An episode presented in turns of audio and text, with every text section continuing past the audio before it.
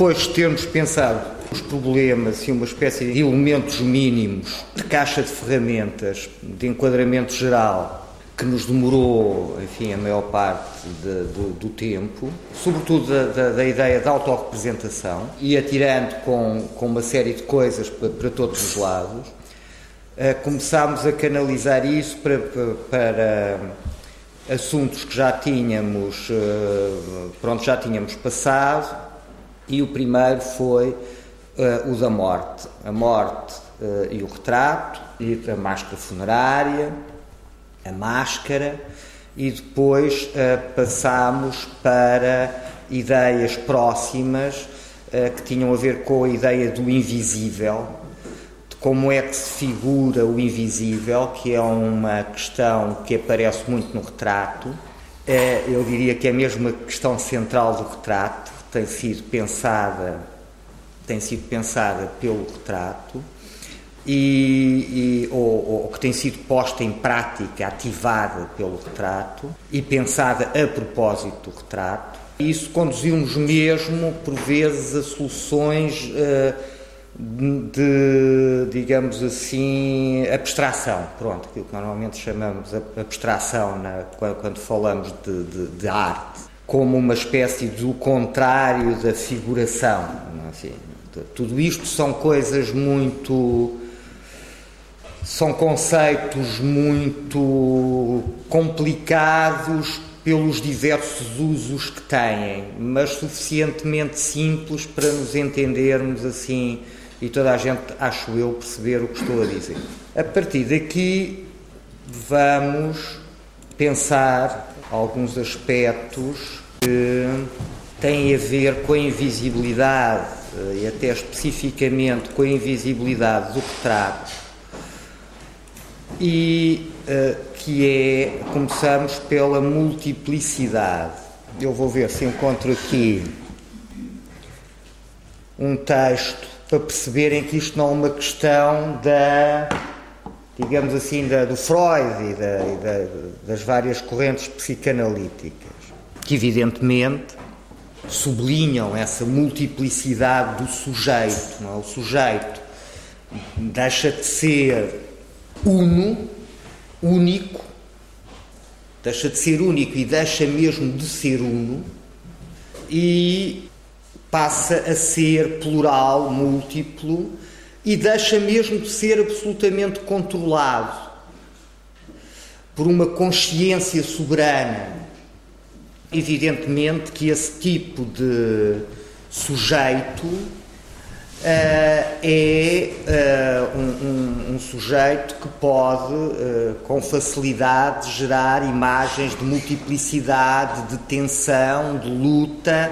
E eu estou a utilizar outra vez a imagem do Lucas Samaras, de 76, porque, evidentemente, que levanta uma série de outras coisas, como já sabem, quer dizer, já sabem, porque já sabem que eu não procuro que o meu, também que o meu discurso seja único, não é? Só tenha uma coisa lá dentro ou que seja absoluto e que desautorize todos os outros discursos sobre as imagens, até porque uh, parece-me que a relação que as palavras, o discurso e as imagens estabelecem é uma relação onde o discurso não dá totalmente conta da imagem nunca e a imagem não dá nunca totalmente conta do discurso. Aquilo de que uma imagem vale mil palavras, como se costuma dizer, vale o que vale.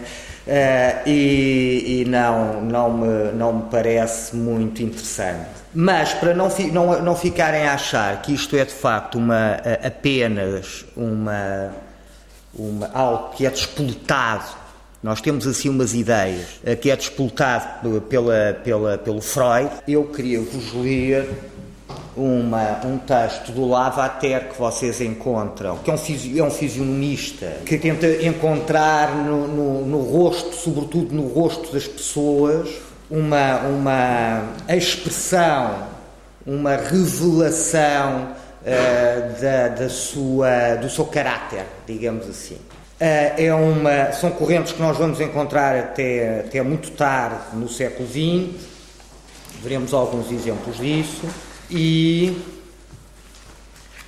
como este livro está online, encontram no Google Books, etc, etc, mas esta, este bocadinho que eu vou agora citar está citado no artigo do, uh, do Richard Brilliant, The Metonymous Face, que eu cito aí no, no, na bibliografia. Bom, eu vou, vou traduzir do, do, diretamente e nesta hora se calhar não estou a ideia. Cada perfeito retrato é uma importante pintura, já que uh, exibe, displays uh, a, a, mente humana com as suas peculiaridades do caráter pessoal. De tal maneira, assim sendo, nós contemplamos um ser no qual entendimento, reparem na linguagem, é uma linguagem evidentemente século XVIII, não é? Na qual entendimento, inclinações, sensações, paixões, boas e más qualidades eh, da mente e do coração estão misturadas de tal maneira, de uma maneira peculiar, de uma maneira peculiar a si mesma. Aqui vemos, uh, vemos-las melhor frequentemente do que na natureza ela mesma, já que na natureza nada está fixo, uh, tudo é passageiro, uh, tudo é efêmero. Bom, qualquer coisa neste género. Percebem, portanto, neste texto do, do Lavater, que há muito claramente esta ideia de de que uh, o, o retrato é capaz de compreender e de, e de, manifestar melhor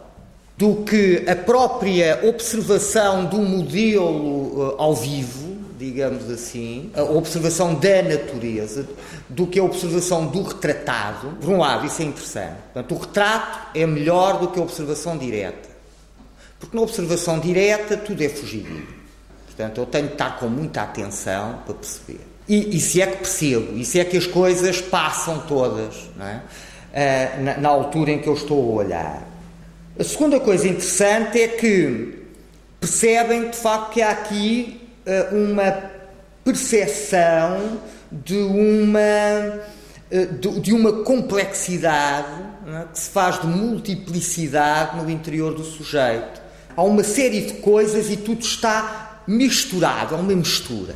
E é uma mistura, mas é uma mistura que até podemos supor que tem, que tem elementos universais, digamos assim, comuns a todos os indivíduos, mas que essa mistura é uma espécie de café ou de tabaco, não é? Mas essa mistura é uma mistura peculiar, é?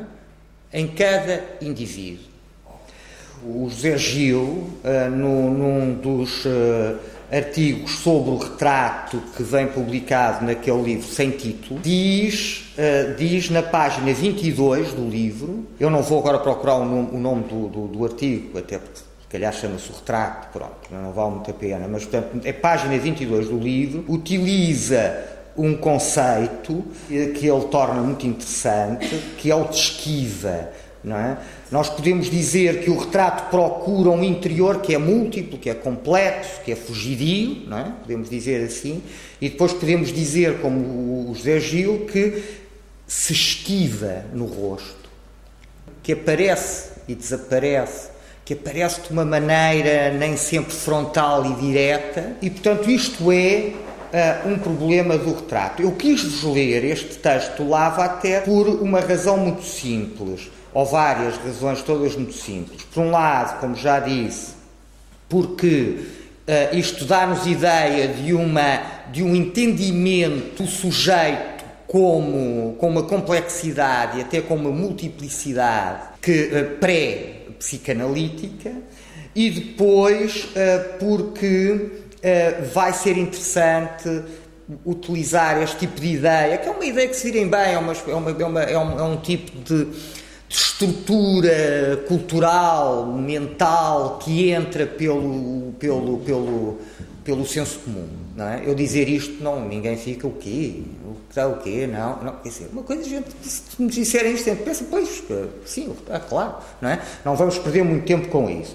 Depois, às vezes, vale a pena perder, mas quer dizer, mas é uma daquelas ideias uh, mais ou menos aceitas, não é? Como, tipo, dizer que a Marilyn Monroe é loira e é bonita, não é? Podemos pensar, por acaso não era loira, foi, foi pintava o cabelo e não sei o quê, é? Mas quer dizer, se eu disser isto, não vou causar um escândalo, é? Sim, ok, é loira e é bonita, pronto.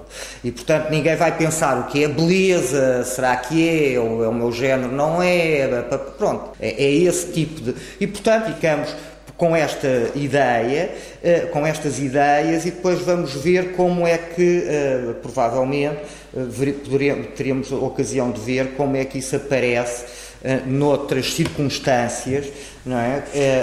Por exemplo, no Galton, não é? podemos ver essa, que eu acho que tenho imagens aí para a frente, e, e, e ver como é que este tipo de de, de, pensamento vai voltar a, a, aparecer. Cá está outra vez Maurice Guibert, outra vez com o Toulouse-Lautrec, final do século XIX, nos anos 90, são fotografias da, daquele grupo que vimos, temos andado a ver, o Toulouse-Lautrec vestido de mulher, o Toulouse-Lautrec vestido de japonês, vestido de palhaço, Toulouse-Lautrec no estúdio, e, portanto, é muito engraçado porque é o Toulouse-Lautrec, isto é quase uma espécie de emblema de autorretrato, é o Toulouse-Lautrec a olhar para o Toulouse-Lautrec não é? lá à frente, a pintar o Toulouse-Lautrec.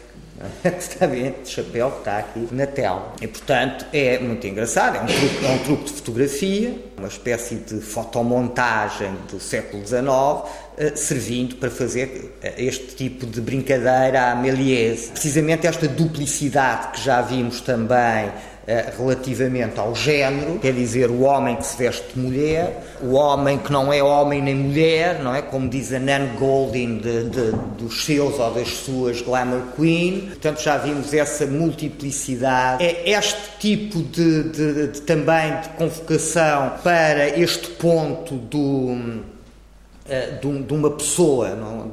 Eh, de, várias coisas, de várias identidades, de várias, eh, de várias imagens, de vários modelos, de várias culturas, digamos assim. Bom, e portanto, este homem japonês vestido de mulher, que cita a história da arte contemporânea, não é assim, de Sherman, por sua vez cita um determinado tipo de imaginário, isto também nos ajuda a perceber a multiplicidade não é apenas uma multiplicidade, digamos assim, psicológica, e que é uma multiplicidade também, chamemos-lhe, cultural. E, portanto, que uh, nós temos, uh, uh, fazemos confluir e, e, construímos aquilo a que chamamos o, o eu, eu tem uma data de coisas lá dentro, é o que eu quero dizer. Eu é uma espécie de caixa que tem uma data de coisas lá dentro. E algumas dessas coisas nós vamos construindo por dentro,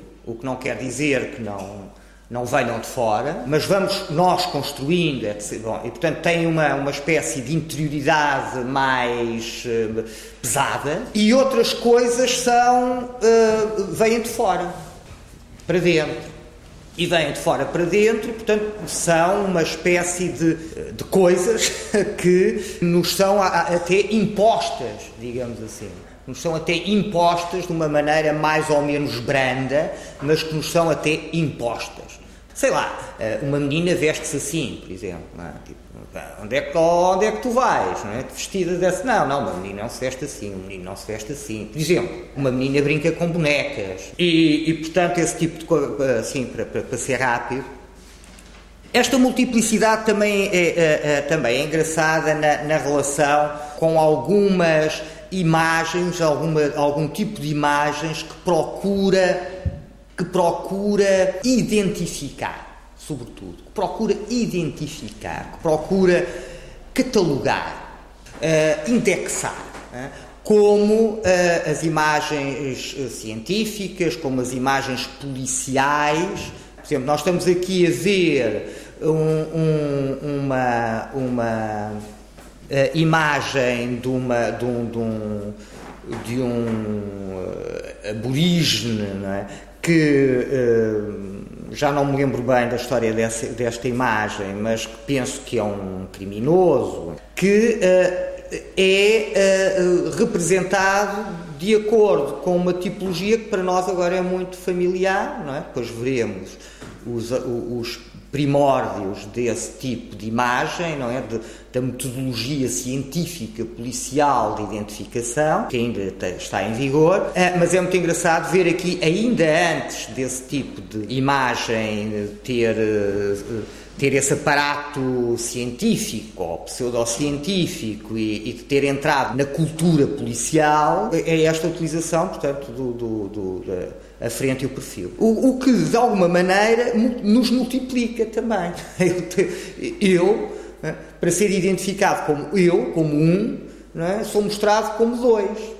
É? Quer dizer, portanto, é, e isto é engraçado como vamos encontrar várias vezes esta, esta multiplicidade no, no, na identificação de um indivíduo ou de um grupo de indivíduos. Outra coisa interessante, até porque nos põe outra vez em contacto com a psicologia e agora até com a história da psicologia, são o, as primeiras, eh, precisamente na onda da, dos fisionomistas como Lavater, né, que, uh, tentando dar algum aparato científico a isso, são uh, as imagens que, nos, que, que, desde o princípio da, da, da, psicologia, digamos assim, científica, é? sobretudo da, da, psiquiatria médica, começam a tentar identificar alguns tipos de eh, características uh, psicológicas que são consideradas doença, é? que são consideradas patologias, uh, identificar isso com determinados tipos físicos. É uma ideia muito antiga, a ideia, por exemplo, do saturniano. Há tipos que são regidos pelo planeta Saturno. Portanto, têm este tipo de características, não é? Eh, de comportamento, até físicas e não sei. Portanto, é uma ideia, não é? Vocês sabem que até ainda hoje a astrologia eh, eh, diz, ah, o touro, touro tem estas características físicas, não é? faz isto, faz aquilo, por exemplo. E, portanto, percebem que é um tipo de pensamento que tem raízes que são, são, são, são fundas, não é? E depois que encontramos ali, já pelo século XVIII, Lavater, e agora estamos aqui a encontrar esse tipo de pensamento a levar uma, uma espécie de estrutura científica. E uh, estamos precisamente a ver fotografias, uh, uh, que não é exatamente, enfim, fotografias, são, são gravuras a partir de fotografias que são publicadas precisamente procurando uma, uma identificar a expressão física, sobretudo no rosto, se virem bem, a posição do corpo é praticamente a mesma. A posição das mãos está assim, não é? Aqui abaixo do peito, não é? portanto não é, não é nada de muito diferente, mas ele o, o, o, que esta imagem procura identificar é precisamente uma fase de mania e melancolia, não é? uma espécie de bipolaridade, como se diz agora, não é? em quatro fases aquilo que chamava maníaco-depressivo, é? e portanto tem quatro fases em que eh, a imagem dá conta disso. É? Como dizer, bem, vocês tenham atenção, não é? portanto reparem. E portanto há certas doenças que se podem ser identificadas, não só mentais, como veremos, mas até físicas, que podem ser identificadas por um tipo até, bom, e depois veremos, que, veremos quer dizer, uh, uh, uh, o que acontece é que no século XIX a figura do médico amplifica-se para outras áreas. Portanto, há uma espécie de, a ideia de uma espécie de medicina social, tratar as chagas da sociedade. Há esta ideia, portanto, de, de uma, uma ideia médica que, se, que é, muito, que é muito, que, muito interessante, perceber como se propaga, não é? E por que caminhos e, e, e etc. Mas nós veremos precisamente como uh, uh, até, uh, digamos, o, o, roubo, etc., podem ser considerados uma espécie de patologias sociais que se podem identificar através da, através da, da, da imagem, através do retrato. E, portanto, isto é, é, é, é, é muito interessante. Já agora, estas welcome images Uh, também uh, tem, uma, tem uma, uma grande, uma base de dados muito grande de imagens com uma qualidade razoável de imagens científicas, com muito fáceis de procurar. É? Vocês chegam lá, põem, sei lá, sangue e, e veem o que é que há, de, por exemplo, de imagens sobre o sangue ou, ou, ou loucura ou qualquer coisa, e conseguem uh, encontrar é uma, uma, uma, boa fonte de imagens. Bom, andamos um bocadinho mais para trás, ainda antes da fotografia ser um processo viável, e encontramos aqui um pintor, um pintor eh, muito bem educado pela academia, eh, um pintor com uma sólida formação neoclássica, mas que depois prefere uma corrente, enfim, agora não vale a pena estar com grandes subtilezas sobre isso, mas aquilo que costumamos chamar romantismo, uma corrente mais romântica, que nós normalmente pensamos em oposição ao neoclassicismo e que não o devíamos fazer. Neoclassicismo e romantismo estão muito mais misturados e, e mesmo quando se opõem, opõem-se porque são, de alguma maneira, respostas diferentes ao mesmo problema. Olha, eh, a história, eh, digo eu, neoclássico, está em progresso nós estamos, hoje estamos melhor do que ontem, amanhã estamos melhor do que hoje. E eu romântico digo, não, é pá, não, está em decadência. O homem nasceu bom e a civilização corrompe. Então, percebem? E depois, mesmo isto que eu estou a dizer é muito mais complicado. Não, é? não só porque, evidentemente, estou a caricaturar pensamentos muito mais complexos, mas também porque depois vocês vão ver aquele tipo que é o grande romântico e, e depois encontram exatamente a ideia que eu atribuí ao neoclassicismo. Estão a perceber? Portanto, é muito mais complexo. Mas para percebermos agora depressa, é um tipo que tem uma formação neoclássica e uh, desenvolve uma pintura que se torna, enfim, um dos modelos do romantismo francês. O Géricault. E aqui estamos a ver uma das uh, senhoras consideradas doente mental, aqui é uma jogadora compulsiva, que o, o Géricault pinta a pedido de um dos pioneiros da moderna psiquiatria, precisamente o entendimento como, como doenças mentais daquilo que até aí era visto de outra maneira. Estamos a ver nesta imagem também eh, uma, um, um, interesse romântico pela, pela loucura, pela marginalidade. É muito engraçado porque uh, nós encontramos no romantismo uh, uma, normalmente uma ideia de o, do indivíduo. Uma, uma grande, uma, a ideia do indivíduo é, é muito central no romantismo, precisamente o indivíduo contra forças que lhe são superiores. E muito, uma das forças muito normais que lhe é superior, que é superior ao homem, que é superior, porque há forças que são superiores à humanidade, digamos assim, no romantismo. Por exemplo, a natureza, eh, que destrói que, eh, que todos os nossos esforços de construção. É? Isso encontra-se muito no paisagismo romântico né? mas em todo. No, nos alemães, no Friedrich, uh, no Turner, né? uh, que é inglês, no, no, uma data deles, né? nos franceses até, né? Portanto, no próprio Jericho, né? jangada do Medusa, estão ali aqueles tipos naquele barquinho, naquela, naquela jangada depois do naufrágio e vem um barco mas o barco vem do, do, da direita e o barco e a jangada vai para a esquerda. Né? Portanto, há ali uma desesperança. Portanto, temos uma data destas coisas. A casinha de campo destruída pela neve, o navio encalhado no gelo, uma, uma série de, de, coisas. O gosto pela ruína. O homem agora, e o indivíduo, um indivíduo particular, uma, um, um dos, das forças opostas que encontra muito é a própria sociedade e, e, e, os outros, a comunidade, digamos assim. E, por exemplo, no, no amor de perdição, a, a perdição daquele amor, no, no, Camilo, é basicamente a sociedade. Não há nenhum problema entre os amantes. É? O rapaz e a rapariga gostam do outro, estão-se bem, não, não, não, descobrem de repente uma incompatibilidade. O que é chato é que os pais não querem.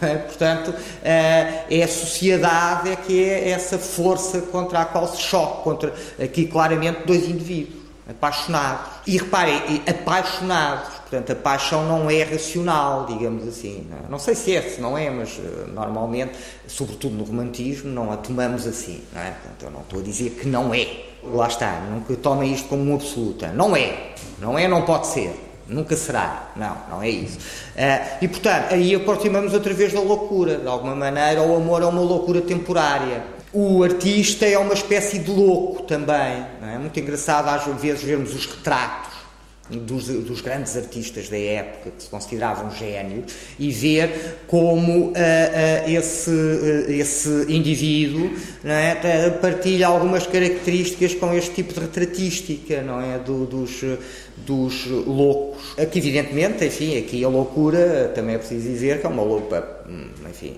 dificilmente nós hoje consideraríamos loucura, não é? Enfim, quando muito um, um, uma perturbação que mereceria, mereceria uma, uma, algum tipo de terapia, não é? De, de, alguma, de alguma corrente, não é? Enfim, um, um jogador compulsivo, mas não exatamente, enfim, um, um, um, maluco que se interna. E portanto, esta, mas cá está aqui o retrato a tentar apanhar através do rosto aquilo que principalmente caracteriza uma personalidade. E é através do rosto uh, que o faz.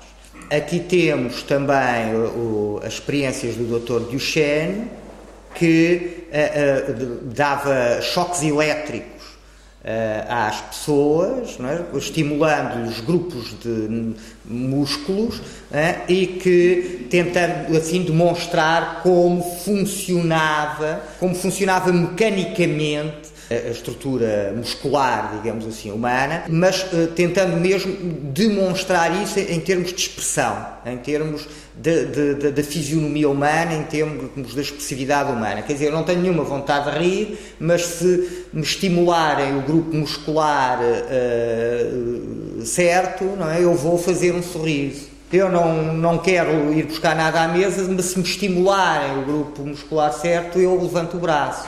Eram experiências que que, que, que, já se faziam, que se faziam com, até com cadáveres. Aliás, é muito interessante que hoje os estudiosos do Frankenstein pensam que muitas ideias vêm precisamente destes cientistas. Faziam experiências que eram experiências científicas muito ainda espetaculares Quer dizer, a ciência é um espetáculo também muito engraçado. Ainda no século XX, eh, vocês veem que há nas feiras de Lisboa, que havia a Feira de Agosto, eh, coisas assim, o que acontece é, é que, e calhar por todo o país, provavelmente, é, acontece que ainda no século XX havia, por exemplo, aparelhos de raio-x onde as pessoas iam fazer, ver como é que eram por dentro. Era uma, pagavam, qualquer coisinha e entravam e, portanto, e eram radiografados, não? É? um divertimento de feira. Não? É? Portanto, a ciência ainda se mistura muito com esse tipo de, não só de espetáculo, mas também de cultura não científica, no sentido até de de, de, da magia e da, da, daquilo do, do, cientista às vezes parecer assim um feiticeiro, que nós também conhecemos na cultura popular, é o cientista louco aquilo que nos filmes uh, dos anos 30 americanos toca órgão e aquelas coisas. É? Isto por causa do Frankenstein.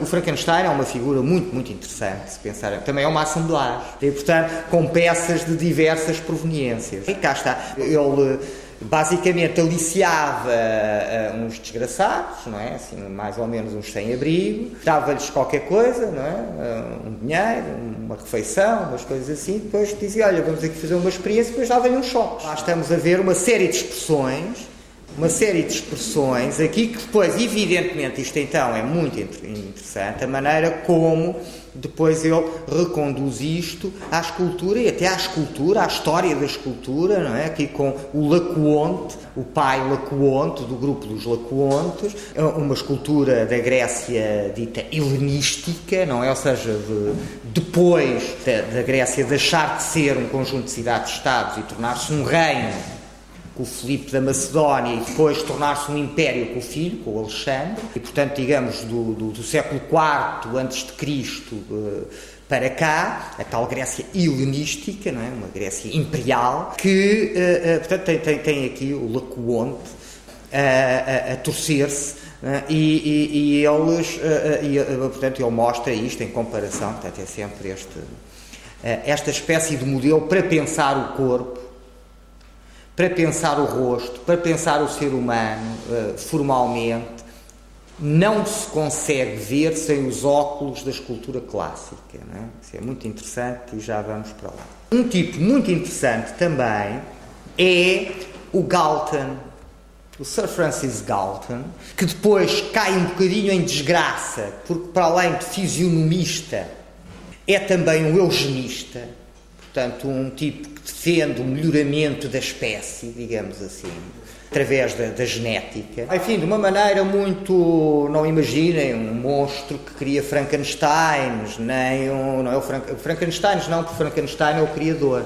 não é? É o monstro de Frankenstein. O barão de Frankenstein é que fazia aqueles monstros. Uh, e, e, portanto, não imaginem o, um Frankenstein a, faz, com, com, a, fazer monstros malucos, não imaginem uma espécie de pré-nazi a, a, meter gente em campos de concentração, mas. Uh, uh, um tipo que queria ajudar a humanidade, não é? Melhorar, a ser mais saudável e não sei o quê. Evidentemente que depois dos campos de concentração alemães, porque houve outros primeiro, os ingleses são grandes pioneiros em campos de concentração, e os campos de concentração, aliás, são uma espécie de eufemismo, não é preciso dizer, quer dizer, o que é chato nos campos, em Auschwitz não é propriamente a concentração, não é? Quer dizer, não é muitas pessoas estarem no mesmo sítio, não é? O que é chato é depois serem maltratadas e, e, e, e gaseadas e não sei o quê, não é? De concentração até procura ser uma coisa mais simpática do que a prisão. Prisão, é um campo de concentração, é mais claro, não é? É um campo de refugiados, é um campo de concentração, não é? Porque nós temos ideias parvas e, há palavras interditas, não é? é? Um tipo que se fala do Hitler tem de dizer mal. Um tipo se diz um campo de concentração tem de mostrar-se horrorizado, não é? E, de facto, o campo de concentração é uma criação, digamos, quase filantrópica. Depois há campos de concentração e campos de concentração. Não é? E aqueles que ficaram na nossa memória coletiva são, evidentemente, aqueles filantrópicos não têm nada, não é? mas não temos de ter medo das palavras, não temos de ter medo dos conceitos e não temos de andar aqui a dizer eh, você é um mentiroso, bem, mas no bom sentido, não é? Aquelas coisas que, que a gente vê na, televisão, não é? E, uh, não, ou então para não dizer mentiroso, o senhor disse uma inverdade, é? Quer dizer, não, você disse uma mentira, se calhar não é mentiroso, mas se disse uma mentira, provavelmente até é, não é? Portanto, não, e não devemos ter medo de andar aqui com panos quentes à volta das coisas. Isto a propósito do Galten e da sua eugenia. E, e é evidente que depois de Auschwitz, é? vamos então dizer assim, para, para ser menos equívoco, uh, uh, tomando Auschwitz como emblema do terror nazi, o, o, depois de Auschwitz, ser eugenista, hum, enfim, é melhor não, não dizer, não é? E portanto o Galten foi um bocado assim atirado para, para, para, para debaixo do tapete. O Galten tem, enfim, tem, tem várias coisas interessantes, mas aqui o que é interessante é que estamos a ver características retiradas de homens que foram presos por furto e que, eh, e, portanto, o que ele faz é eh, procurar criar procurar criar uma espécie, lá está, de monstros de Frankenstein fotográficos em imagem é? O monstro de Frankenstein ainda não é possível, mas lá está, neste território de possibilidades que é a imagem, pode-se criar. É possível, no mundo da imagem, ver um monstro de Frankenstein. Segunda coisa, esta imagem é fotográfica e, portanto, é muito interessante que esta imagem procure, através da fotografia, uma legitimidade que dificilmente teria no desenho hum? ou na pintura.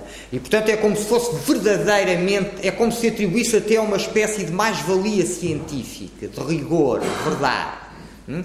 E, agora, Número 3, como é que ele faz estas imagens? É preciso explicar o que é isto: 5 componentes, 7 componentes, 4 componentes, 2 componentes.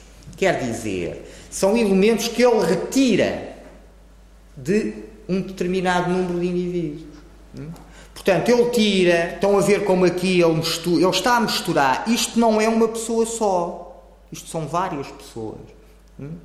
Este homem que aqui está é construído pela fotomontagem de características de várias pessoas, de vários indivíduos, montados num só, como um monstro de Frankenstein, montar como a assemblagem, montados num, num só, de maneira, de maneira a construir um indivíduo típico, digamos assim, a imagem tipo de uma determinada patologia uh, médica ou social. Não é? Aqui é um, um ladrão. É? Portanto, Ora, vamos lá ver. Eu acho que os ladrões têm todos uh, os olhos assim, uh, muito juntos, por exemplo. Aí o nariz assado e o queixo assim, não sei o quê, tatei, as medidas, não sei. Eu, ah, portanto, olha, olha, aquele é ladrão e tem, aquele é ladrão e tem, aquele é ladrão e tem. Eu vou tirar daquele ladrão, daquele ladrão, percebe? E vou pôr. E aquele tem o nariz, vou pôr o nariz? O que é muito, muito interessante, por uma, até por uma série de razões que podemos ir buscar atrás na própria cultura artística. Hum?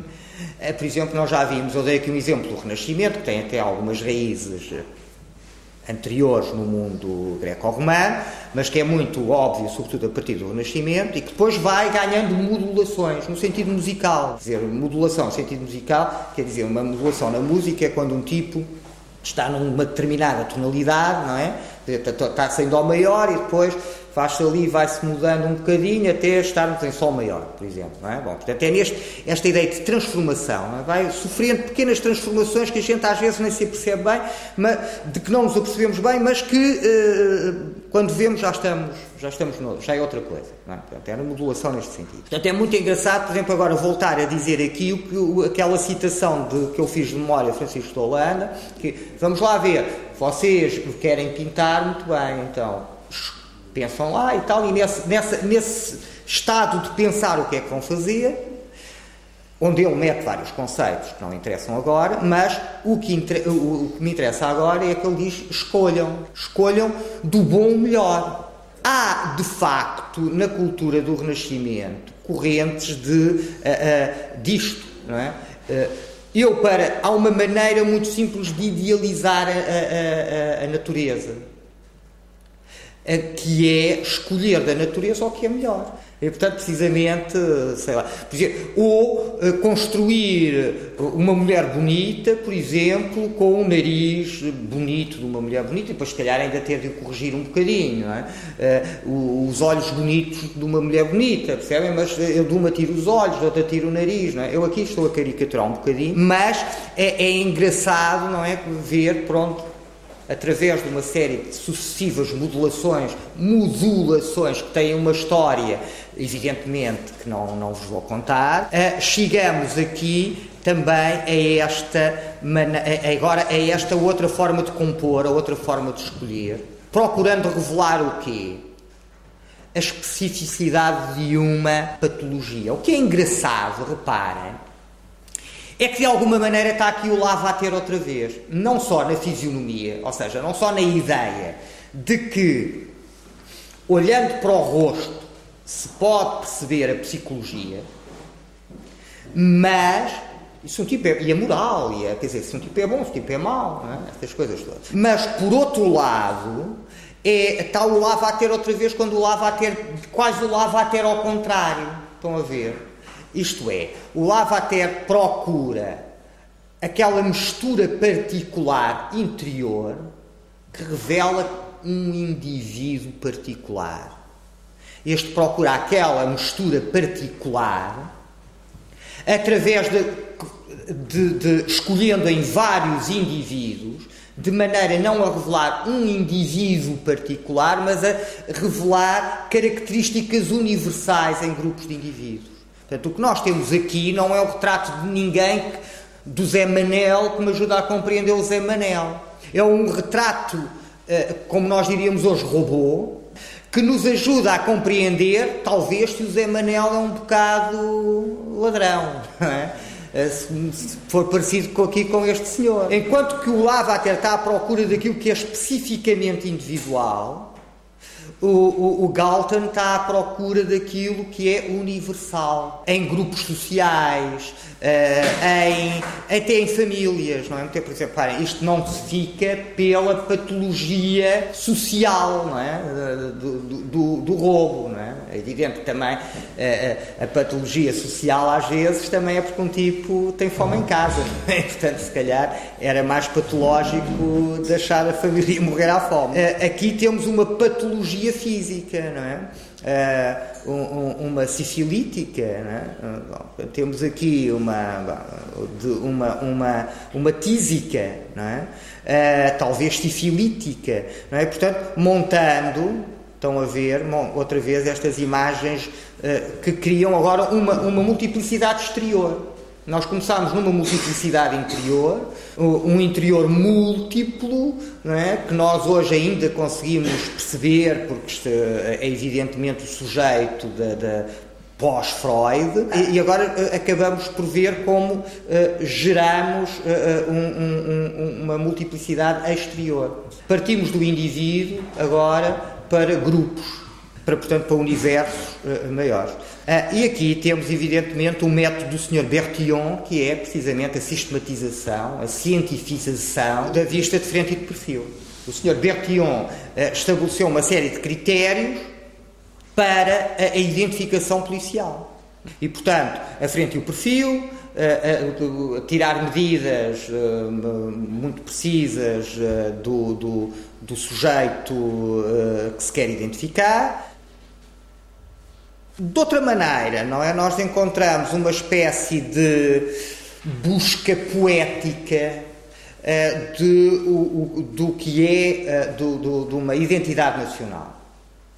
Mas de uma identidade nacional construída de multiplicidade. Uh, o August Sanders, um fotógrafo alemão, que nos anos 20 e 30 coleciona quase compulsivamente, tipos físicos, tipos sociais que compõem a Alemanha. O que evidentemente se tornará muito irritante para os tais senhores depois que construíram Auschwitz na Polónia, porque evidentemente isso mina de uma maneira subreptícia, artística, poética, não é? A ideia de que o alemão uh, tem um tipo, é um tipo é o ariano, não é? Que, enfim, que é evidente, é outra ficção, é outra coisa, não, não, não vale a pena irmos por aí.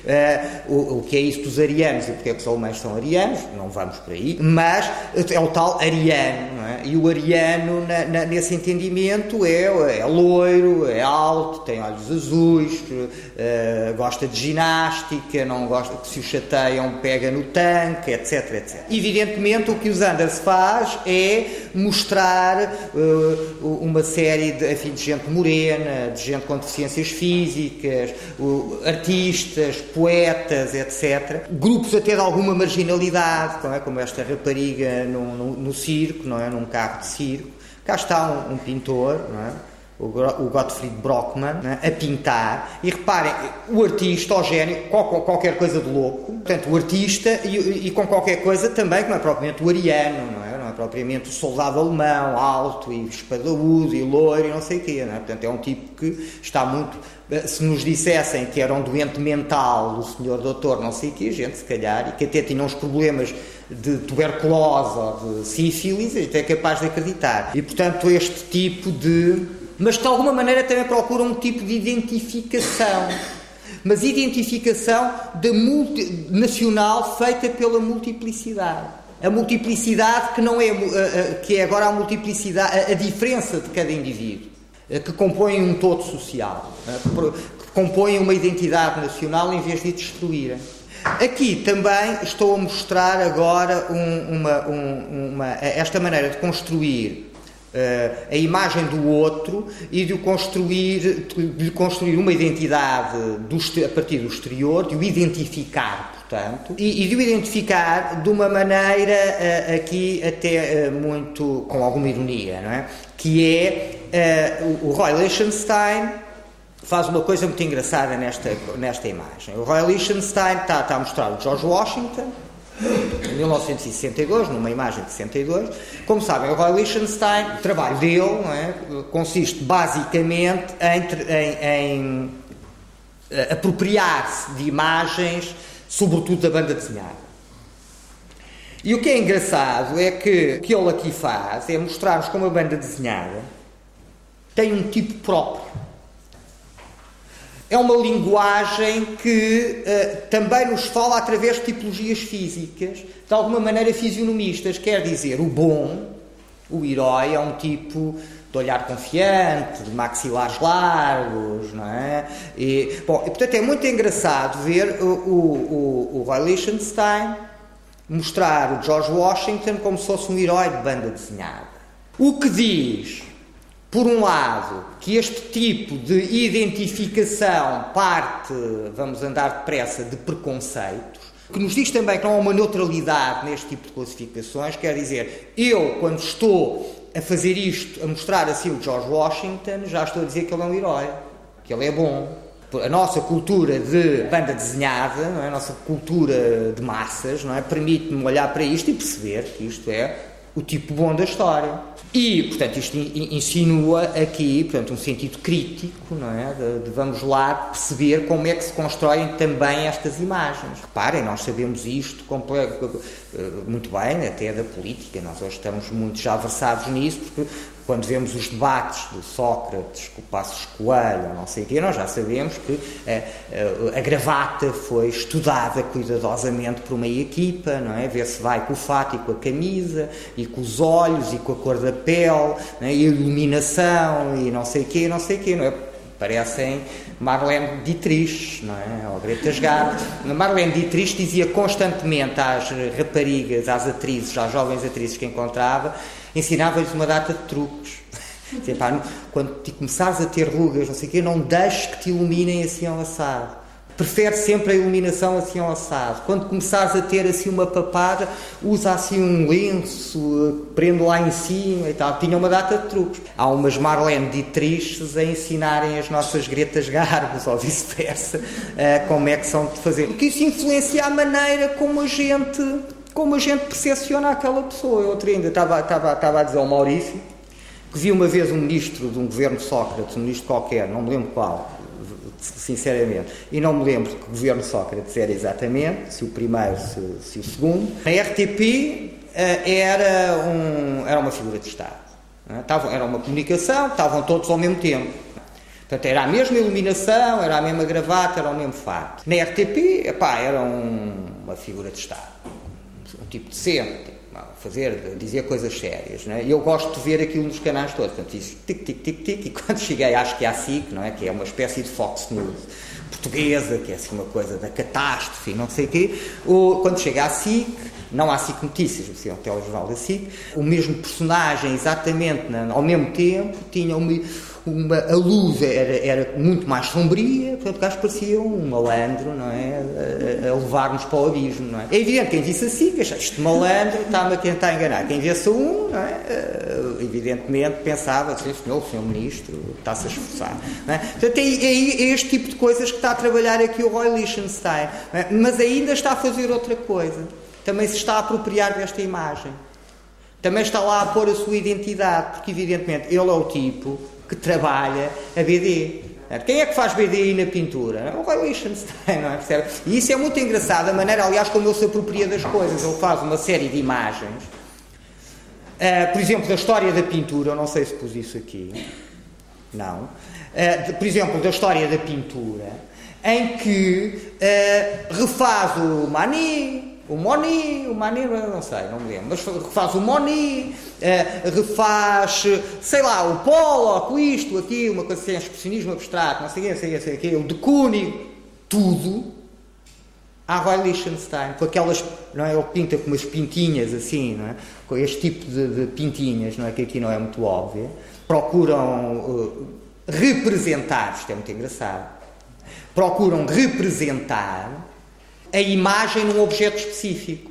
Estão a ver como é engraçado? É uma imagem que não só representa uh, uma semelhança, digamos assim, da, da, do, do, de uma história, mas uh, uh, representa também o suporte dessa história procura, ou seja, é uma imagem que representa outra imagem, mas que representa outra imagem num objeto específico, ou seja, no papel relativamente ordinário da banda desenhada dos anos 40, 50, 60, não é? Dos fanzinhos dos Estados Unidos, com processos também bastante ordinários de, de, de impressão, quer dizer, baratos, não é? Com poucas cores, etc, etc, e ele imita isso em pintura com pincel a óleo sobre tela.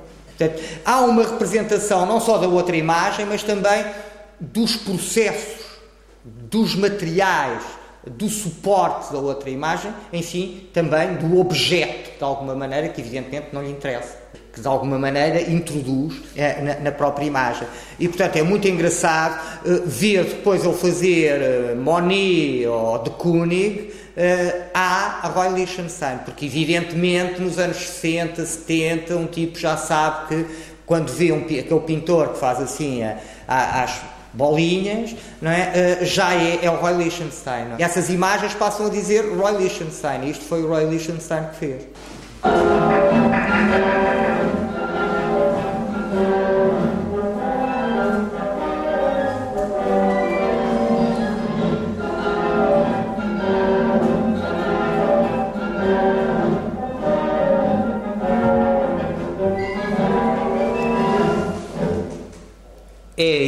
Que eu chamo o Hitchcock, o Hitchcock ícone pop. É esta a imagem do Hitchcock na cultura popular. É engraçado, agora, para nós que vamos começar a pensar o corpo, é engraçado perceber como o retrato do Hitchcock, a imagem do Hitchcock, o autorretrato, de alguma maneira, do Hitchcock, já pensámos isso, não vamos voltar às subtilezas dessa ideia, mas como a imagem pública do Hitchcock, aquilo que o, que o identifica perante nós, aquilo que de alguma maneira se torna até o seu emblema, a sua etiqueta não é, que nós puxamos quando pensamos no Hitchcock, é uh, um retrato do corpo, não exatamente do rosto.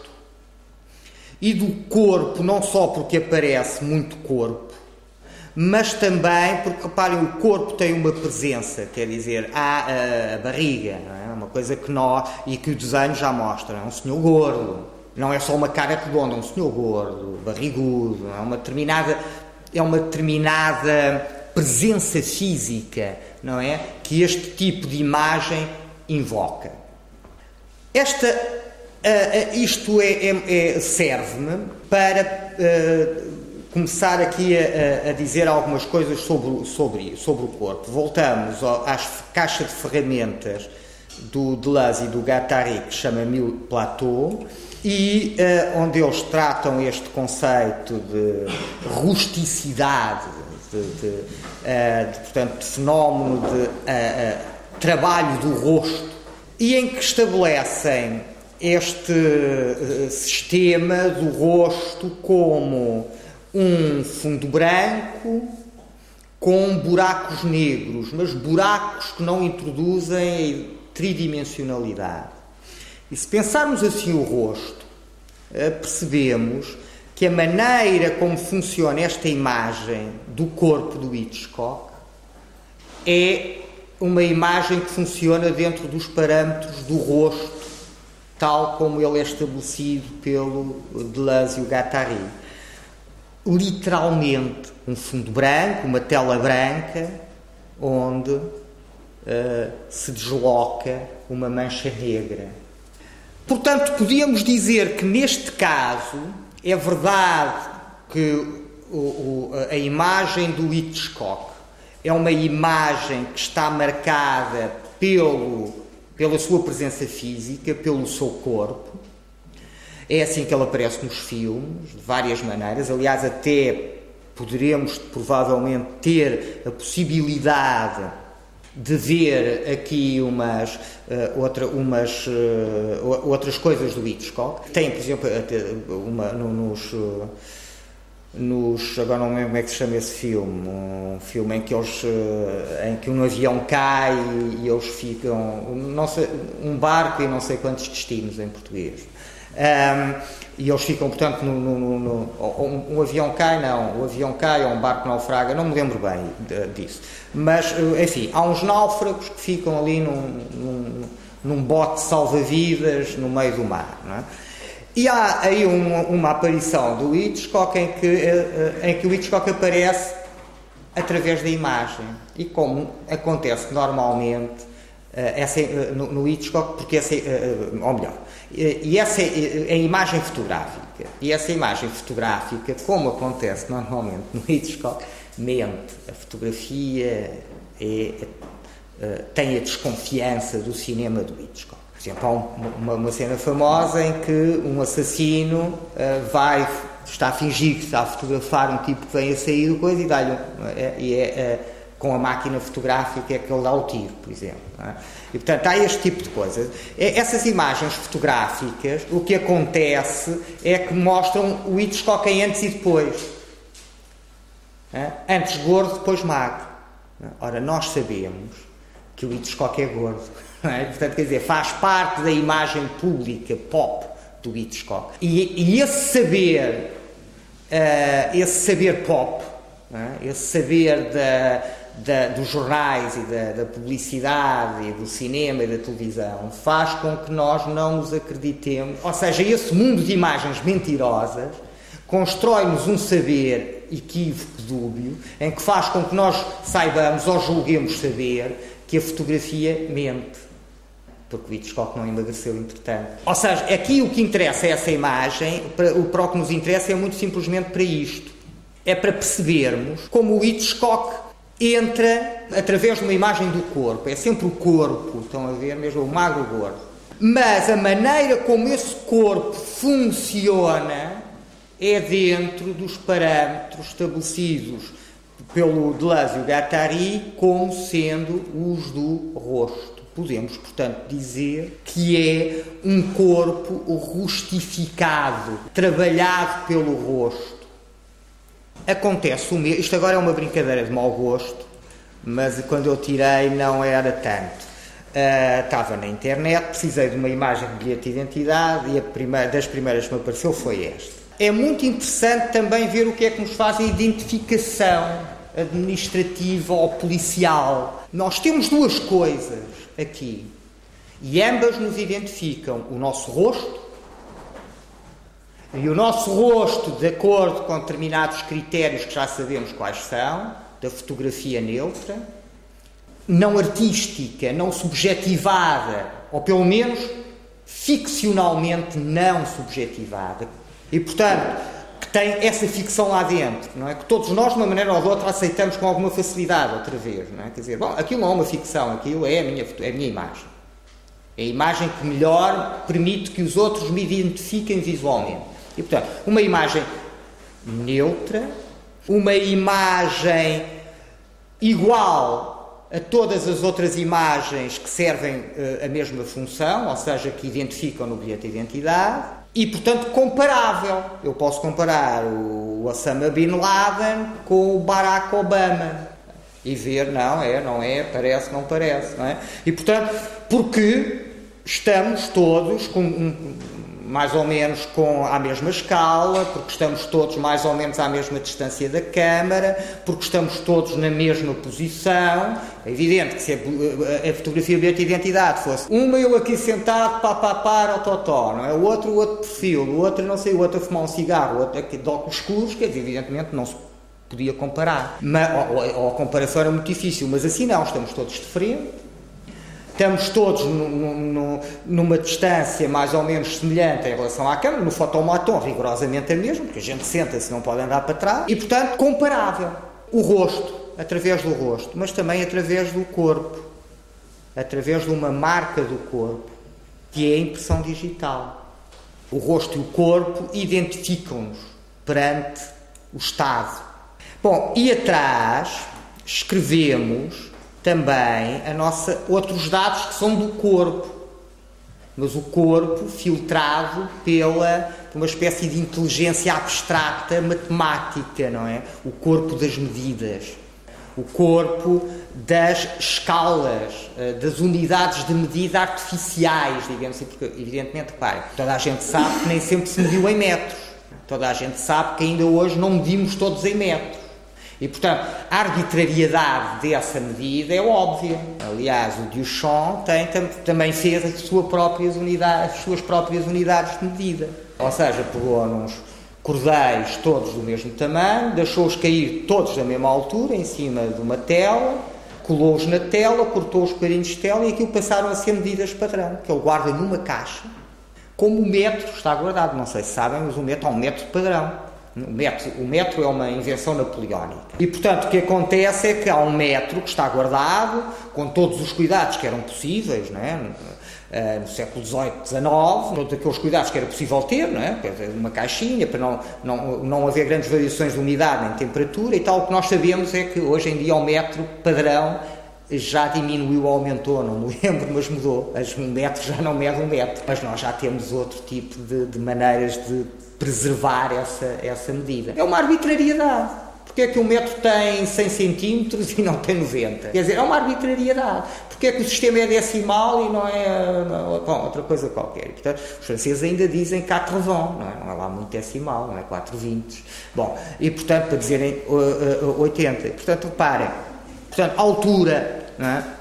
à altura este tipo de também de, uh, uh, e que está nas medidas precisamente também uh, de, de, do, nos, nos padrões, nas regras, digamos assim, de, de identificação do Sr. Bertillon.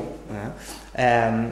Os, os padres jesuítas aqui em Portugal, quando foi a República, foram todos identificados evidentemente que quem era identificado eram os bandidos, não é? Portanto, o, é, era, foi uma maneira da República humilhar Uh, o que era uma república, o republicanismo português é, é, tem, tem umas origens assim, de, ideológicas anticlericais e, e, portanto tinha foi uma maneira de sem grande descrição não é uh, mas também assim sem lhes fazer grandes maldades uh, de os humilhar publicamente é? as revistas por exemplo os jornais as revistas a ilustração portuguesa fartam-se mostrar fotografias do, dos padres a serem medidos a serem fotografados de frente e de perfil etc etc